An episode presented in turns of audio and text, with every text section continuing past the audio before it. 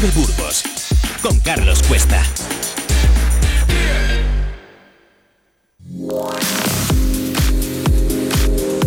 Vive en la mañana, Burgos. Hoy invitamos a...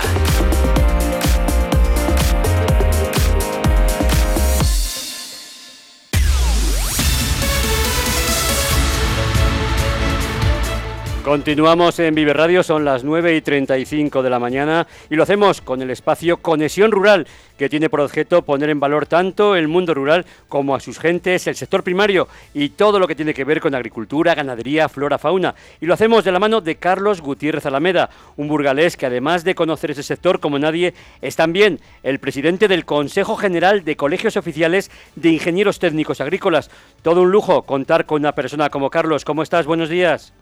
Buenos días, Carlos. ¿Cómo estás? Tú también. Yo muy bien por aquí con este con este día que aparentemente nos ha dejado sin lluvia porque ha descargado toda la noche Así que a ver si vemos un poquito la luz del sol. Pues la verdad es que es un gran placer y sí es cierto que, nos ha dado un poco de tregua y sobre todo lo notamos en esas temperaturas que han subido un poquito y que, bueno, pues que, hay que disfrutarlo todo. Yo digo que hay que vivir lo bueno, lo malo, el frío, el calor, en fin, que, la vida son dos días y que hay que estar contento con, lo que nos toque, con lo que nos depara cada día, porque es lo, que tenemos y es con lo que, bueno, con lo que tenemos que ser felices. Pero Carlos, el pasado programa, no sé si recuerdas, estuviste hablando de los parques eólicos y se quedó en el tintero algunas cuestiones acerca de la implantación de nuevos parques solares. Se están solicitando muchas autorizaciones para ocupar actualmente grandes áreas. Estas plantas tienen también efectos adversos para el medio ambiente. ¿Qué nos puedes decir? Sí, bueno, claro, en cuanto a tu, primera pregunta, pues eh, es cierto que hay, que hay bastantes solicitudes ¿no? en toda la provincia.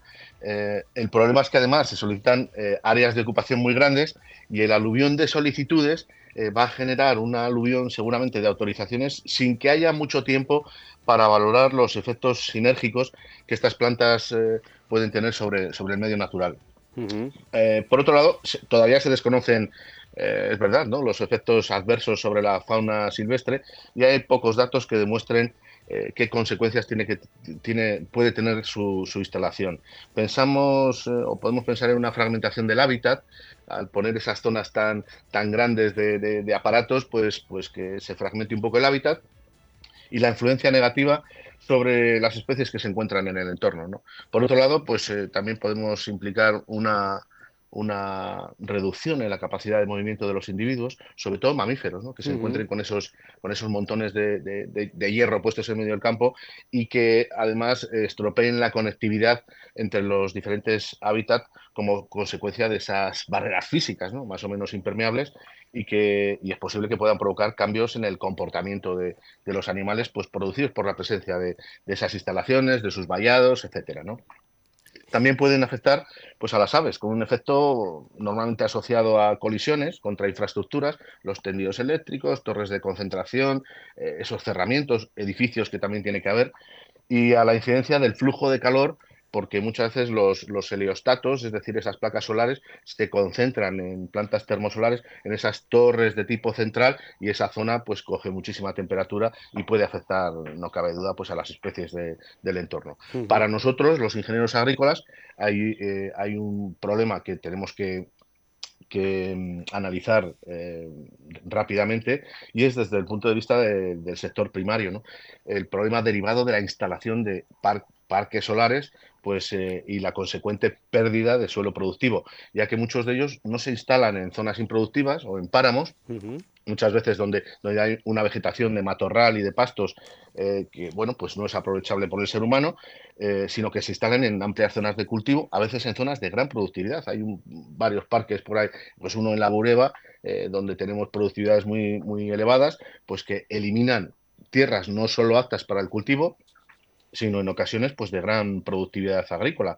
Y merman, no cabe duda, la capacidad productiva del sector primario, por lo que bueno, habrá que estar muy atento a las zonas donde se aprueben este tipo de proyectos para evitar que se deteriore ese sector primario y que repercuta en el bienestar de, la sociedad, ¿no? El Producto mm. Bruto Alimentario. Pues ese es el tema, ese es el tema y yo creo que, además hay que, hay que estar pendientes de todo lo que se hace. Cuando las cosas se hacen bien, pues hay que aplaudirlas, pero cuando alguien quiere imponer pues parques solares o cualquier otro tipo de, cosas, tiene que contar con el consenso de todo y lo estamos viendo a nivel nacional, que, que la gente reclama consenso, negociación y que se hable con todo el mundo antes de, aplicar ninguna otra medida. Pero vamos, vamos con un tema también que, bueno, pues que en la provincia de Burgos vemos que, que está afectando. Eh, ha habido, por ejemplo, las calles de Espinosa se ha denunciado la presencia del lobo y yo creo que es un tema que, el, de los ataques de los lobos a la cabaña ganadera que supone, pues no sé si un problema puntual o es un problema que, que ya viene a lo largo de la historia y que a lo mejor la protección del lobo es la causante del incremento de los daños de esta cabaña ganadera. ¿Qué opinión tienes tú como experto? Bueno, eh, a ver, el lobo es una especie sedentaria en la provincia de Burgos. Tradicionalmente siempre ha convivido con, con los agricultores y con los ganaderos burgaleses. Y digo bien, ha convivido. Es decir, el lobo es nuestro mamífero carnívoro más emblemático. No voy a entrar aquí si, si, de si su protección se ha hecho adecuadamente o ha tenido sobre ella más un peso político que un estudio real de su estatus, eh, que puede ser. Pero bueno, según mi criterio personal, nuestro lobo, la, la extraordinaria y única subespecie Canis lupus signatus, pues yo creo que no debería ser objeto de, actividad eh, cinegética. Con ello no quiero eh, mostrar ningún atisbo de ecología dogmática esta contraria a la caza. ¿no? Yo creo que la caza pues es inherente al ser humano, está perfectísimamente regulada y, controlada y es fundamental para, el control de algunas especies silvestres, ¿no? que en caso de no ser objeto de regulación, pues pueden acabar siendo un gran problema para la sociedad. Hemos visto muchos daños en cultivos, cada vez más, porque cada vez hay más mm, especies como jabalí, pues que hacen daños en cultivos y cada año hay protestas de, agricultores ¿no? que, que exigen que se cacen más. También proliferación de enfermedades, ¿no? que hemos visto algunas veces en algunos parques naturales con unas densidades importantes de cabra, pues problemas de, en la piel, etcétera, enfermedades que se suelen, que suelen ocurrir, efecto pandémico además, porque hay muchos ejemplares, accidentes con vehículos, todos, todos sabemos que, o conocemos a alguien que ha, matado un corzo con el coche o ha tenido un accidente, y todos recordamos imágenes de, esos jabalíes corriendo muchas veces en verano, ¿no? por la ciudad, por la playa, en Barcelona, en fin, en zonas que no son sus, lugares naturales. En Burgos, no lo puedo negar, hay algún clan más eh, a los que había a finales del siglo XX, por, seguramente por esa, por esa protección, pero sobre todo por esa eliminación paulatina del ganado extensivo en nuestros campos. Pensad que antes, en la última parte del siglo, del siglo pasado, pues había todavía muchísima ganadería extensiva, eh, mucha vaca en el campo, mucha nodriza, muchos eh, terneros, había también eh, innumerables rebaños de, de ovejas hoy tan escasos, ¿no? Y ese, esa disminución del ganado extensivo ha dejado cientos de hectáreas de nuestra provincia en una situación que, no quiero considerar de abandono, prefiero decir que ha dejado muchas hectáreas pues, en una situación más asilvestrada, ¿no? más salvaje. Y ese nicho que antes ocupaba nuestro ganado doméstico, pues hoy lo ocupan especies silvestres, entre ellas el corzo y el jabalí, como los grandes exponentes de nuestra fauna cinegética. ¿no? En ese cambio, el lobo que antaño predaba habitualmente sobre, sobre parte de nuestra ganadería, pues eh, incorpora hoy mayoritariamente a su dieta corzo, jabalís, conejos, pequeños roedores, micromamíferos, vegetales, en fin. Te cuento si quieres un caso peculiar que poco antes de la pandemia, controlando un grupo eh, cerca de, Burgos, pues, pues no veas como un, macho joven estaba comiendo pipas de girasol, es decir, que se subía a las plantas, mordisqueaba todo el, todo la torta o sea que se adaptan perfectamente. También en ocasiones, pues ves los excrementos que dejan sobre, sobre los caminos, pues siempre ves restos de frutas, restos de alguna hortaliza. Es decir, es un, es un animal tremendamente adaptado y con una dieta de lo más variopinta. En la provincia de Burgos eh, ha habido desde el centro hacia el norte fundamentalmente, pues una, en los últimos años, una enorme disminución de la presa principal del lobo, que es el corzo. Hay un parásito que se llama la mosca del corzo, que hace mm. unas larvas que van creciendo en el cerebro hasta que le provocan la muerte. Y es verdad que han muerto miles de corzos en los dos últimos años, sobre todo en la zona norte de Burgos, y su caída numérica pues, ha, ha podido también provocar algún pequeño cambio de hábitos en aquellas zonas donde ya no quedan corzos, provocando que los lobos pues, se busquen el alimento más, eh, más en las proximidades del ser humano, ¿no? habiendo algún ataque eh, concreto. Esa es la realidad. Y Carlos, ¿cómo puede un ganadero evitar el ataque del lobo? Y también te quiero preguntar si se compensa a los ganaderos que pierden sus animales por los ataques del lobo. Sí, eh, a ver, mira, el- el- depende mucho del tipo de ganadería. En el vacuno es difícil el evitar el ataque porque la cabaña de vacuno se encuentra en el campo. Habitualmente no se recoge, salvo en algunas épocas determinadas del año. Y como se encuentra en el campo, el ganadero puede tardar algunos días en ser consciente de que ha habido un ataque. En el caso del ovino, pues recoger siempre el ganado, utilizar perros de trabajo como los mastines, pues bueno, yo creo que son las mejores herramientas para evitar eh, ataques frecuentes de, lobos. Eh, por otro lado, pues no siempre, no siempre es el causante de los daños el lobo. Eh, yo durante más de 10 años, para una compañía de seguros, estuve supervisando ataques de lobo en la provincia de Burgos a especies ganaderas y te puedo decir que de más de un centenar de casos en los que tuve que intervenir, pues pude verificar únicamente y realmente dos casos reales de lobo, uno en el Valle de Losa, el otro en Castrojeriz, y el resto fueron daños ocasionados generalmente por perros asilvestrados, a veces de caza, algunos mestizos, algún cimarrón también, y en al menos dos ocasiones, yo creo, perros de la propia explotación, seguramente por, por problemas de, la, de alimentación, ¿no? de, que, de que, bueno, pues a veces no están suficientemente alimentados algunos perros y, y, se, y quedan tentados en, en, lo que tienen cerca. ¿no? Luego, en cuanto a las compensaciones, que me has preguntado, pues sí, se, se, cuando muere ganado por ataque comprobado de lobo hay compensación económica. Actualmente las indemnizaciones, por lo que ellos llaman, por lo que la Junta llama daños emergentes, en ovino caprino, es decir, daño por la muerte concreta del animal, se indemnizan en torno a 160 euros en el caso del ovino, algo menos 155 el caprino, para corderos y cabritos son 90 euros de indemnización y también luego se cubren algunas cosas. El lucro cesante por, por pérdida de la PAC, me parece que son 12 euros. Para el ovino caprino, pérdidas de rendimiento futuros hasta la mitad del valor del animal, algunos gastos variables, algunas bonificaciones.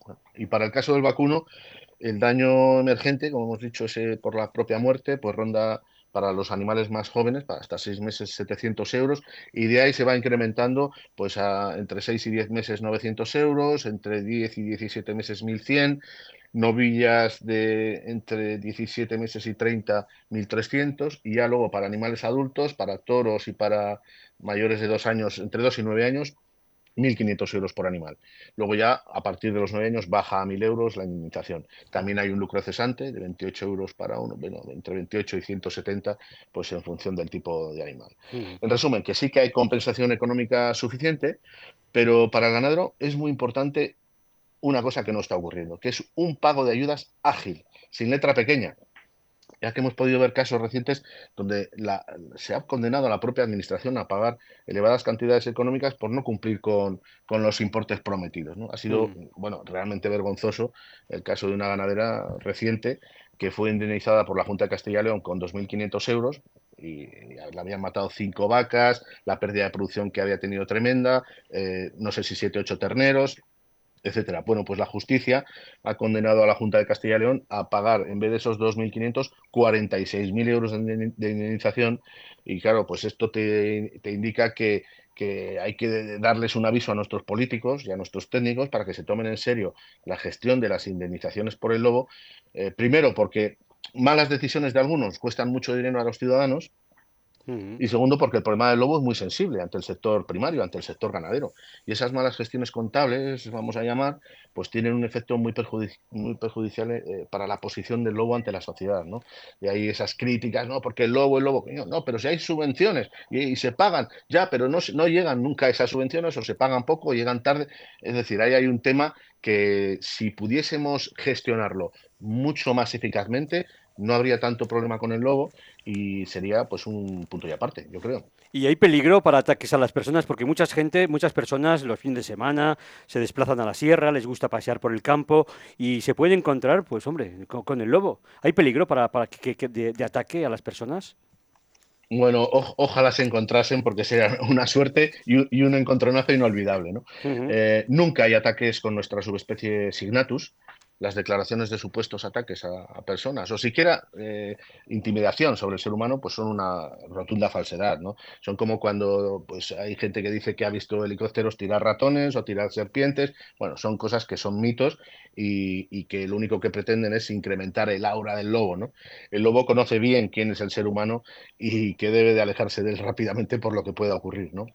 Hemos visto algunos recortes sensacionalistas de, de nuestra prensa local que se hacen eco, e, eco de, conjeturas particulares que nada tienen que ver con la realidad. ¿no? Yo llevo observando lobos pues, más, más, de 20 años y el grupo de amigos naturalistas que tengo, más de 40, y te puedo contar, pero de verdad, con los dedos de una mano, las veces que he estado a menos de 200 metros de un lobo, todas más hace de 10 años, hace más de 10 años ya, ¿no?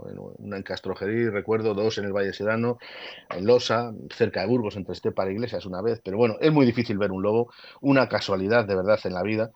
Y eso es porque el lobo es muy reservado, es un animal huidizo, enormemente temeroso del ser humano, por lo que los ataques de lobos a personas solo ocurren, pues bueno, eh, hay constancia en algunas zonas del norte de Canadá, con otras subespecies, por supuesto, y cuando cazan en grandes grupos, y bueno, pues también en las películas, ¿no? De, miedo, de cosas estas que salen, pues ataques de lobos que no es eh, posible en nuestra, en nuestra provincia y en nuestro país. Cambiamos, cambiamos de tema y mira, nos vamos al sector agrícola que acaba de terminar la campaña de la recogida de uva y además tenemos también al teléfono a Óscar de Cillar de Silos, a quien saludamos. Óscar, buenos días, ¿cómo estás?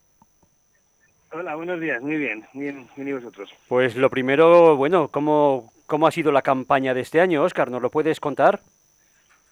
Bueno, pues en lo que refiere a la zona en la que nosotros estamos, que es Quintana del Pidio, La Aguilera y alrededores, pues la verdad es que ha sido bastante buena al final después de un año tan caluroso que hemos tenido, con sequía, que la planta sufrió mucho. Sí que es cierto que antes de iniciar la, vendimia, eh, esas aguas tan, tan grandes que cayeron, pues ayudaron al viñedo a, a que un poco de más de peso y a la planta pues para que ese estrés que tenía pues se le fuese más, más, más liviano. Y la verdad es que bueno, afortunadamente después de esas aguas pues no llovió nada más y hemos tenido una, una vendimia pues de bien de, cantidad, no, no abusiva, estado sanitario impecable, pues ahí en, resumen, pues de, alta calidad, sí.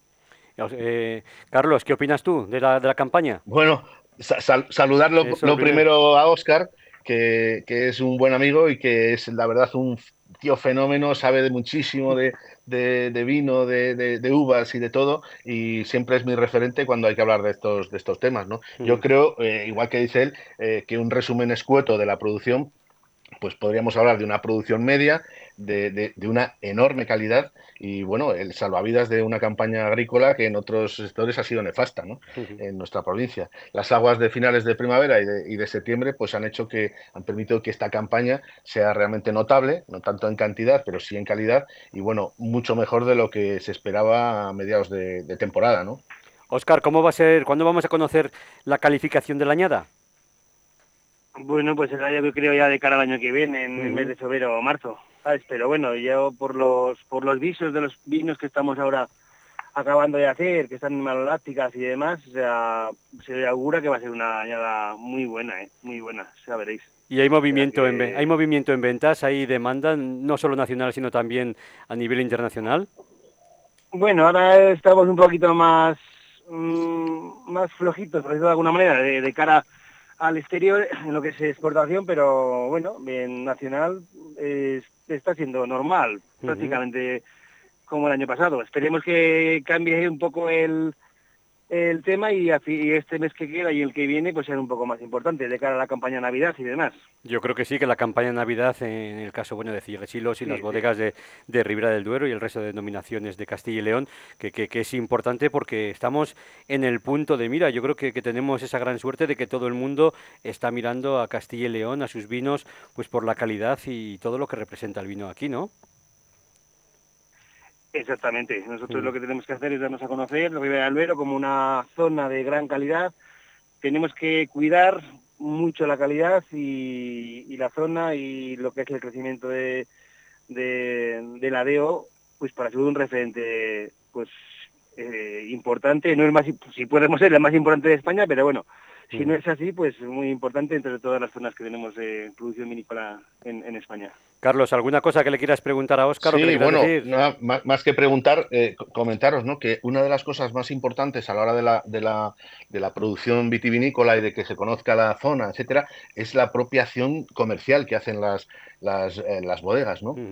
Y en ese sentido, pues tengo, tengo que decirle a Óscar que, que en estos son unos, unos número uno, ¿no? que ellos siempre han apostado mucho por la, por la difusión, por, por, la, por, por dar publicidad a, a, vinos de calidad y yo creo que ese ejemplo que, que, que, ocurre con Cillar de Silos pues tiene que ocurrir también con otras bodegas que igual elaboran también pero luego no, no hacen inversión eh, no hacen inversiones económicas eh, encaminadas a la promoción, eh, pues y entonces pues yo creo que, que, ese tema todavía está un poco pendiente, todavía nuestra zona Ribera del Duero tiene que explotar todavía más ¿no? a nivel comercial y yo creo que bueno en ese camino va a cillar de silos pero que hay muchas otras bueno, hay otras que, que, también lo están haciendo ya pero que algunas todavía que producen muy bien pues no se han apuntado a ese carro y hay que invertir muchísimo en comercialización. Pues hablaremos, hablaremos mucho de vino. Oscar, te agradecemos mucho que hayas estado hoy en nuestro programa y a todos nuestros oyentes que disfruten estas Navidades con, un buen vino de Cilla de Silos, que bueno, yo creo que es una opción de las más seguras y de, y de las mejores que hay ahora mismo en el mercado. Gracias, Oscar, amigo. Un abrazo. Muy bien, muchas gracias a vosotros y que tengáis buen final de año. Buenos días, hasta luego, Oscar.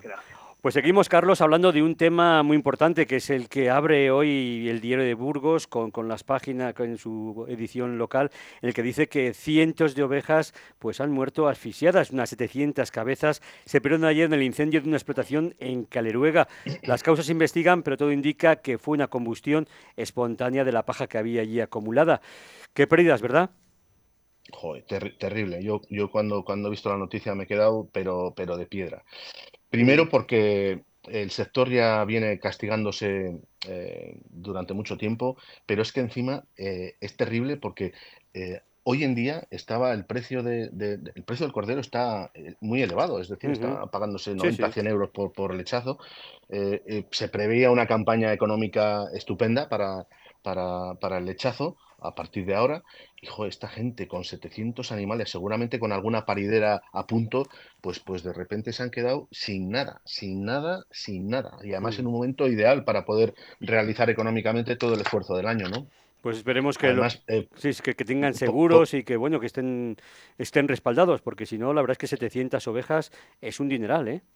Sí, pero mira, te digo, si son, eh, creo que eran dos hermanos ganaderos, ya, ya de, mi edad, eh, que peinan el número 6, 60 años por ahí, tú piensas qué bofetón para, para esta gente, porque además son gente que tradicional, son ganaderos tradicionales, que llevan toda la vida, que quieren a su ganado, es decir, que el ganado son como sus hijos, y que después de pasar esto, si tú tienes 20 años o 25 o 30, pues igual dices, bueno, entre unas cosas y otras, lo que me paga el seguro, me meto en otra inversión, bueno, tiro para adelante. Pero tú piensas que esto, esto te, me pasa a mí y, automáticamente digo que, no continúo, o sea, es tal palo que no puedes continuar.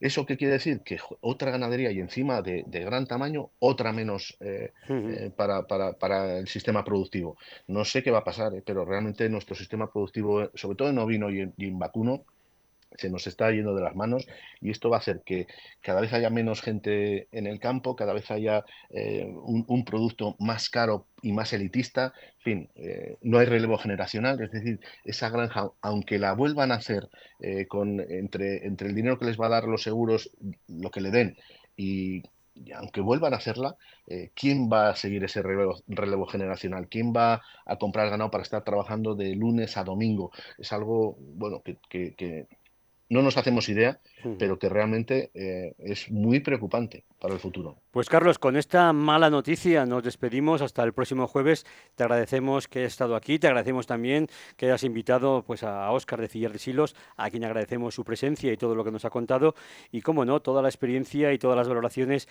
que desde un punto de vista técnico como el tuyo, pues nos ofreces sobre el sector en este programa, Conexión Rural, que tanto nos gusta. Buenos días.